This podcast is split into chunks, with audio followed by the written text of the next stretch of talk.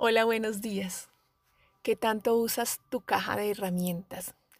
Todos cuando nacemos y realmente cuando crecemos tenemos una caja de herramientas que la hemos construido, que nos las han regalado también nuestros ancestros, nuestros padres. Esas cajas de herramientas son esos dones que tenemos. ¿Qué tanto las usas?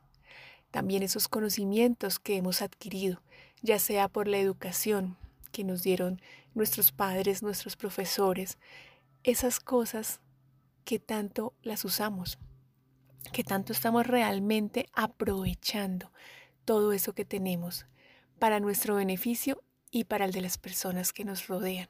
A veces sabemos cantar y no lo hacemos. A veces sabemos dibujar y tampoco aprovechamos ese don, el don de hablar, por ejemplo, de hablar en público, que tanto te permites hablar en público y expresar todas las cosas que tienes para decir de una manera amable a las personas. Hoy la invitación es, ¿qué tal si usamos todas las herramientas que tenemos en nuestra caja? O es más, ¿qué tal que comenzamos a descubrirlas porque a veces ni siquiera sabemos que las tenemos ahí guardadas? Mí me decía una profesora de la universidad, use todo lo que tiene. Y yo decía, pero todo, sí, todo. Y todo es todo. A veces incluso nuestra belleza física no la queremos usar porque queremos solo ser reconocidos por la inteligencia.